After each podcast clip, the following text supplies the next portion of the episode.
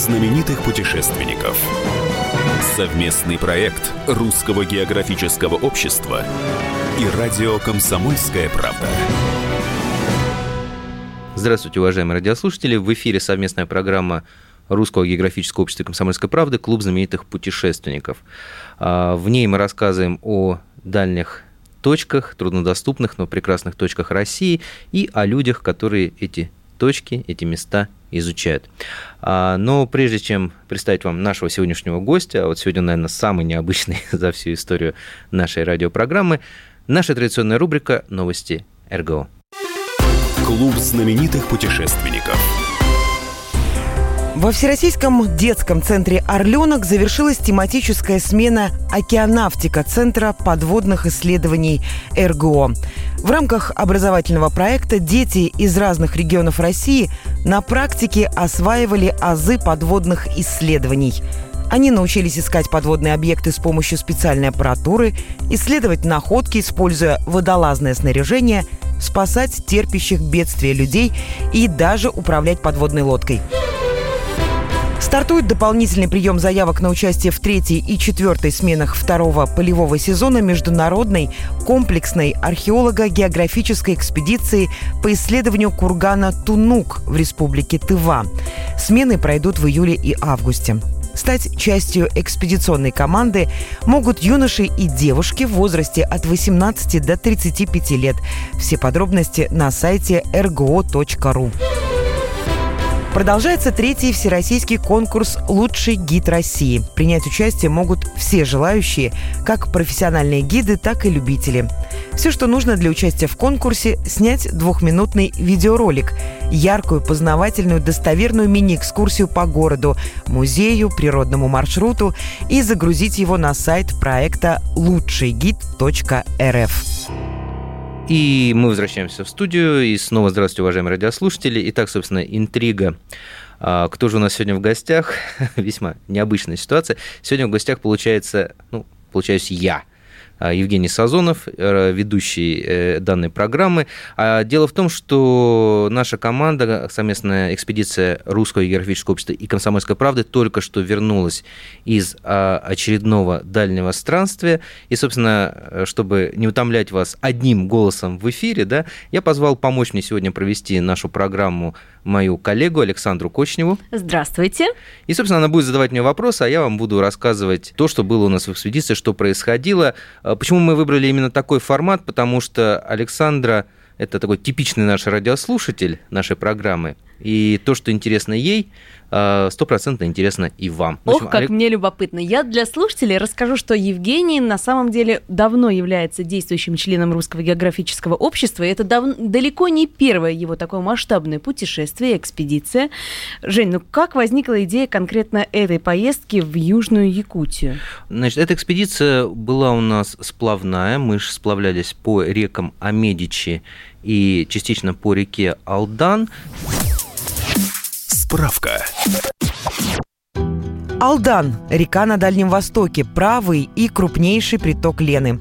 Самая многоводная река-приток в России и шестая по объему стока среди всех российских рек. Протекает в Якутии. Длина реки 2273 километра. А Медичи – левый приток Алдана – Длина 313 километров начинается на северных склонах Станового хребта. Наполняется за счет ручьев и дождевой воды. Наледи встречаются даже летом. А, справлялись мы в рамках задания Русского географического общества, нашей традиционной команды, которую возглавляет наш главный редактор Владимир Николаевич Сумгоркин. Тоже опытный путешественник. Очень опытный путешественник, с 19 лет он э, бродит по стране и бродит очень удачно, потому что выходят книги, выходят фильмы, и, собственно, страна узнает о дальних вот этих уголках прекрасных именно благодаря вот этим экспедициям.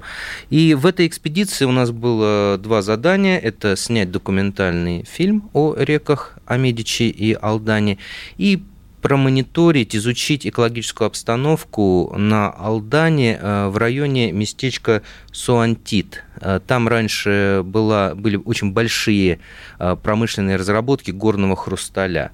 Вот, собственно, mm-hmm. мы смотрели, как там природа после того, как люди ушли с этих разработок 30 лет назад, как природа справляется, не справляется и как ей помочь. Давай вот здесь поподробнее немножко остановимся, расскажем, наверное, о том, что это были за шахты, когда они вообще формировались? Значит, э, зачем нужно было да, С 42 года на реке Алдан, э, это Верховье, там, где впадает речка Суантит, там был сначала маленький поселок с одноименным названием, а затем появился довольно большой населенный пункт промышленный, который назывался Хрустальный. А, ну, понятно, почему он так назывался, потому что э, на одной реке жили люди, до 3000 человек рабочих. Да, это было очень масштабное вообще очень поселение. масштабное поселение, совершенно верно. А с другой стороны, там э, находились э, несколько шахт, где добывали горный хрусталь с 40-х годов. Значит, для чего? Для нужд оптики и для нужд электроники. И это были достаточно большие очень разработки. До сих пор там видны вот эти вот шахты, эти огромные отвалы Прямо в горе. с реки? Да, с реки, это прямо на склоне горы, и шахты где-то до километра уходят вглубь горы. И мы, там очень много вот э, остатков этого горного хрусталя, э, находится, мы там искали. Ну, на память себе по кусочку отковырнули. По кусочку был перегруз, когда мы возвращались э, на самолете, и пришлось там немножко дополнительно оплатить, потому что где-то ну, до килограмма каждый набрал, но очень красиво, потому что там невозможно оторваться. Такие красивые хрустальные вот эти вот э, кусочки, особенно ценятся, которые похожи на такие вот э, длинные, как алмазы, то есть длинные такие вещи. Э, даже в необработанном виде? Очень, они, они прекрасны, даже в необработанном виде. И сначала мы хватали все подряд, естественно, на память, а потом уже нам сказал местный житель в количестве один, Максим, это парень, который работает на метеостанции, там он действительно один человек остался из этих трех тысяч, которые раньше были. Вот. И он рассказал, что можете это все выбросить, это э, все фигня, вот искать вот надо вот такие. Он, кстати, нам показал кусок горного хрусталя, который прям состоит из нескольких таких кристаллов очень длинных. Мы сфотографировали на память, то есть, ну, это где-то килограммов на 5, наверное. Вот. И ребята, когда добрались до связи, они кинули а, своим коллегам, Э, чтобы они оценили, вот, сколько это может стоить. Ну, короче, до 70 тысяч вот такой кусочек 70 может стоить. 70 тысяч. Да, ну он такой самородный, красивый, то есть не поколотый, очень... Но там, естественно, добывали э, эти, этот хрусталь активно, э, и отбойными молотками там шли. Ну, то есть для нужд промышленности там хватало и осколков. Ну, потом их, конечно же, сортировали, и там очень много выброшенного в отвал хрусталя. Так, знаешь, такой, как нам сказали, хрустальная помойка, да, то есть там действительно гора, в которую можно копать, копать, копать, искать вот эти вот кусочки, они безумно красивые. И что-то да найдется. Но люди оттуда ушли по какой причине? Люди оттуда ушли где-то 30 лет назад, то есть окончательно все это дело закрылось. Эм, Причем, э, видимо, шахты не были просто закрыты, они были как бы законсервированы. То есть люди вроде как собирались туда вернуться, ну, потому что отпала необходимость в горном хрустале, появились э, другие материалы, которые используются в электронике, появились другие материалы, которые используются в промышленности, и, в принципе, гораздо дешевле их там синтезировать э, на месте, чем куда-то в Южную Якутию забираться. Шахты консервировались, то есть, знаешь, удивительное такое зрелище, когда ты подходишь к этой шахте, да, она уже вся завалена, все входы из бревен уже прогнили, обвалились, уже ворота накренились, там практически упали, но замок, который на этих воротах с цепью висит, на он цел. Он цел, он на века. И вот у меня такой возник э, вопрос, а, собственно, где же ключи? От этих замков. Это, конечно, вопрос очень главный и непонятный.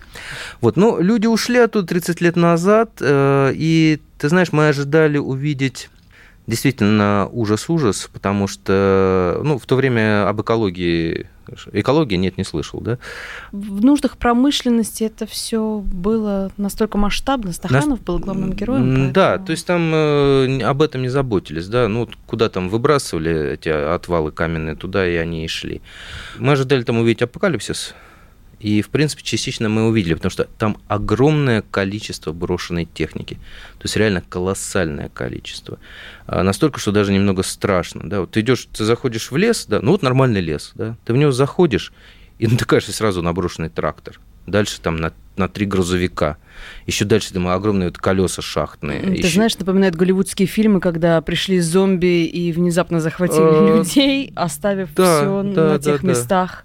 Да, что-то вроде этого. Кошмар. А, огромное количество вот этих там такие огромные вентиляторы, да, тут безумие. Это огромное количество железа. В принципе, если его сдать, да, там можно обогатиться, там можно стать миллионером.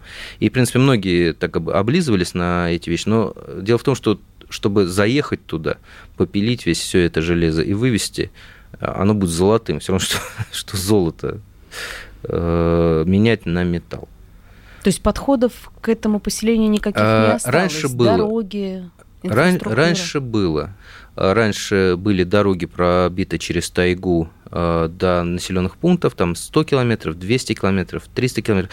Э, вокруг было, да, кстати, много других населенных пунктов поменьше, работали оленеводы, там реально кипела жизнь. Сейчас там ничего нет. Сейчас вот туда том, не доберешься. О том, как природа возвращает себе э, некогда свои территории, я думаю, мы поговорим буквально через несколько минут. Сейчас сделаем небольшую паузу, дальше будет только интереснее, не переключайтесь.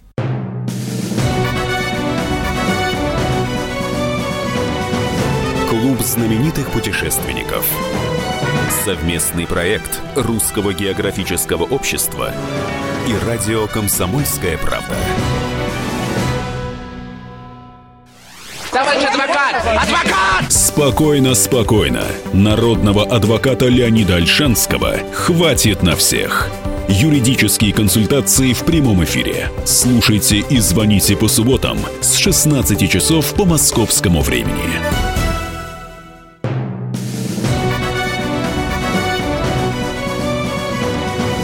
Клуб знаменитых путешественников.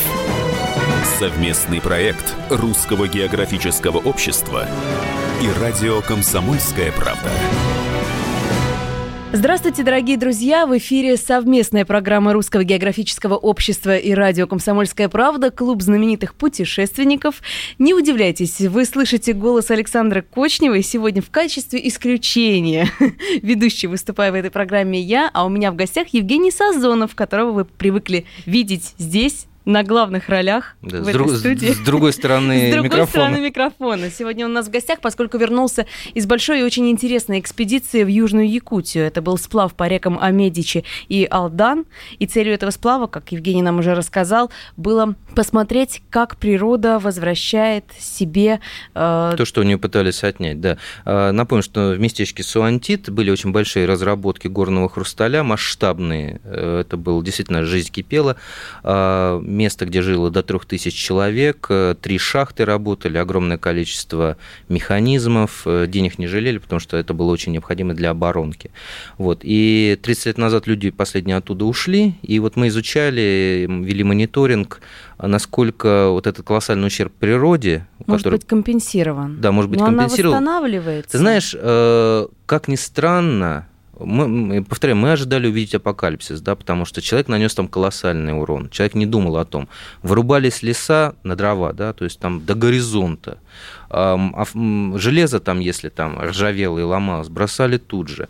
А, но природа, мать природа, да, она, оказывается, все-таки берет свое, пусть не так быстро, но все равно она сильнее, чем мы думаем, к счастью. Ну, один простой пример – там из каждой шахты на горе ведут рельсы для вагонеток, чтобы угу. отвал, э, ну, породу пустую выбрасывать. Выгонять. Да. Угу. Вот 30 лет назад оттуда ушли люди. Всего 30 лет назад. Что такое 30 лет назад э, в масштабах... Для природы ничего. Э, да, для мира, для человека, в принципе, тоже не особо много. Да, да была интересная ситуация. Там вот вагонетки, которые остались на рельсах, они даже двигались. Да, мы их там двигали, то есть колеса смазка в колесах осталось. Но сквозь эти рельсы уже пробились э, деревья, сосны, березы, которые там четырехметровой высотой, трехметровой высотой. То есть природа этот ущерб пытается переварить, хотя и сложно, но это, это удается. А все места, вот мы шли по, поднимались к этим шахтам по горе, да, идем по лесу, непонятно, что вот, лес и лес, да, и наш проводник Максим, который там работает метеорологом, говорит, «Э, а вот вы знаете, что мы идем по дороге? Я по какой дороге? Вот здесь ходили автомобили. А то, что там была дорога, то, что там прошла не одна тысяча автомобилей туда-сюда. Причем, наверное, грузовых. Абсолютно, думаю. да, грузовых, с механизмами, там, с породой, с, э, этими, Тяжеленные. С, тяжеленные, да. Природа это все уравняла. А природа... Нам показали место, где находился... Ну, ладно, это в местах, где там на горе, да. Но вот в самом э, местечке, где люди жили, да, в этом Посёлок. поселке, а там был Дом культуры, где выступал, кстати, э, Евгений Евтушенко. Он приезжал туда, когда сплавлялся по реке Алдан. Он там остановился, читал свои стихи людям, да. Ярмарка в Симбирске, ярмарка почище Гамбурга, держи карман. Шарманки шамкают, а шали шаркают, и глотки гаркают. К нам, к нам. Ты знаешь, вот если бы нам Максим тоже не сказал, ребята, а вот здесь был Дом культуры. Природа вот это все дело забрала, это заросли, это мы потом, потом уже поняли, что там вот этот вот э, прямоугольник фундамента, да, и первый ряд полусгнивших э, кресел. Вот эти, знаешь, как в старых кинотеатрах, зритель- зрительских, да. Вот, э, да, мы там даже немножко посидели, так представили, как на Евтушенко смотрели. То есть сцена, она полностью за- заросла уже деревьями. Эти бревна сгнили давно. То есть природа, она гораздо сильнее, чем мы думаем, но этим, естественно, не надо злоупотреблять, она, конечно, все это дело переварит, но все-таки ей надо помогать. Конечно же, вот помощь человека природе, чтобы компенсировать все эти проблемы, это убрать э, ста- Железяки. железяки, убрать сталь оттуда, да. В принципе, если оттуда все попилить и вывести, но тогда природе будет легче компенсировать этот ущерб. А, Но, и, опять же, повторяю, это безумно дорого. Да, про вывоз ты сказал, что там совершенно не осталось никаких ни подходов, ни заходов. То есть попасть в этот поселок можно только со стороны реки, Только правильно? вертолет или моторная лодка километров 200 вверх по течению идти. Ух ты. А река сама тяжелая? Я так понимаю, что А, речки-то это не Ал- очень ну, смотри, крупные. Ал- Алдан, Алдан в том месте. э, вот я был, кстати, удивлен, когда мы вышли из Амедичи в Алдан. Я, мы выходили из э, реки Мая, Алдан приток, да, и мы вышли, знаешь, вот огромная река была тогда, знаешь, вот мощная, это даже там не Волга, это Днепр, да, наверное. Ух ты. Вот такой огромный. И мы, мы там чудом э, нашим слабосильным мотором, там, помогая ему веслами, мы там э, перешли на другую сторону, там была буря, правда. Вот, в этот раз я ожидал, там, сейчас мы там выйдем Алдана. А там Алдан, я и не понял. Я думал, это Амедичи чуть дальше, да, такая маленькая вроде река.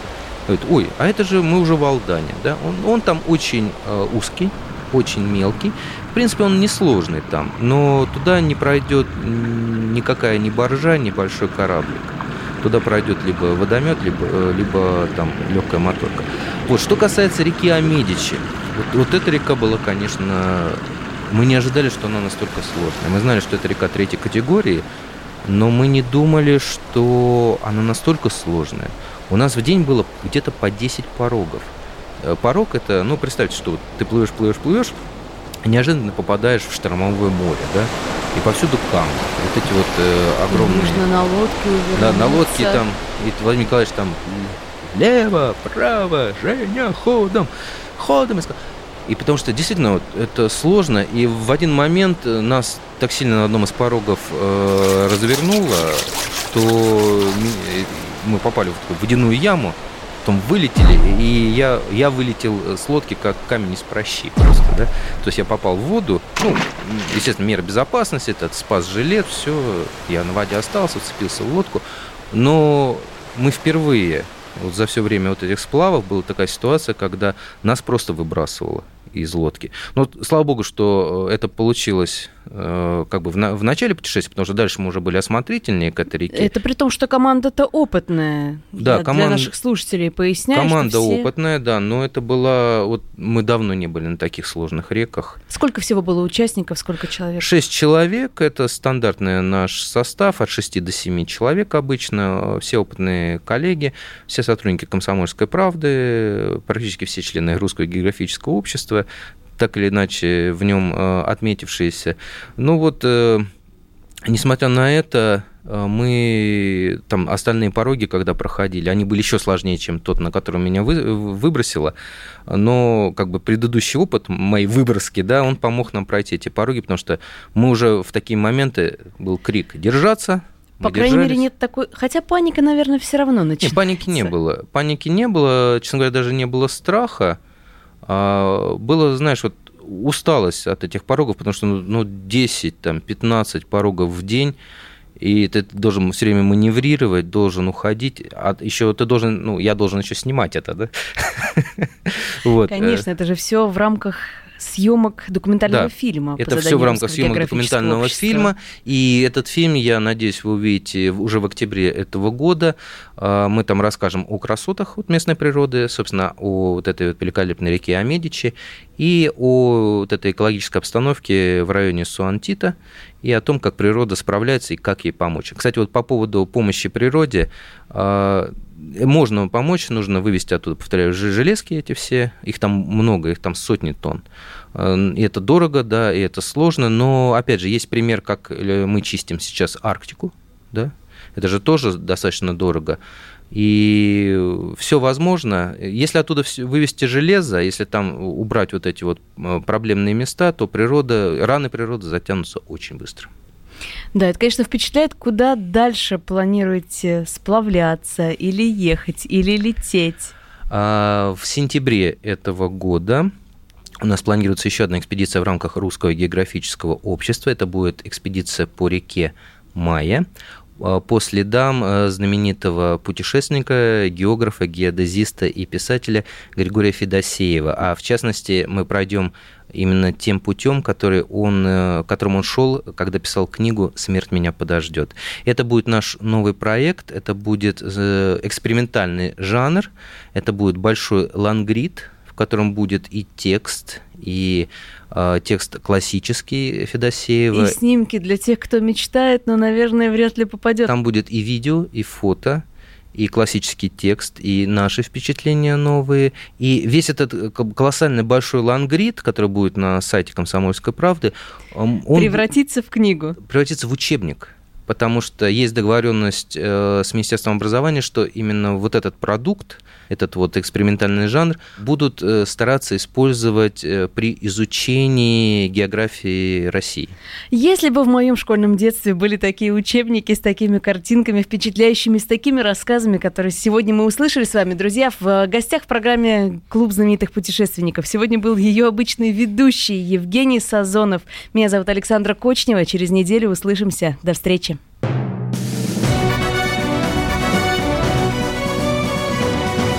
Клуб знаменитых путешественников. Совместный проект Русского географического общества и радио «Комсомольская правда».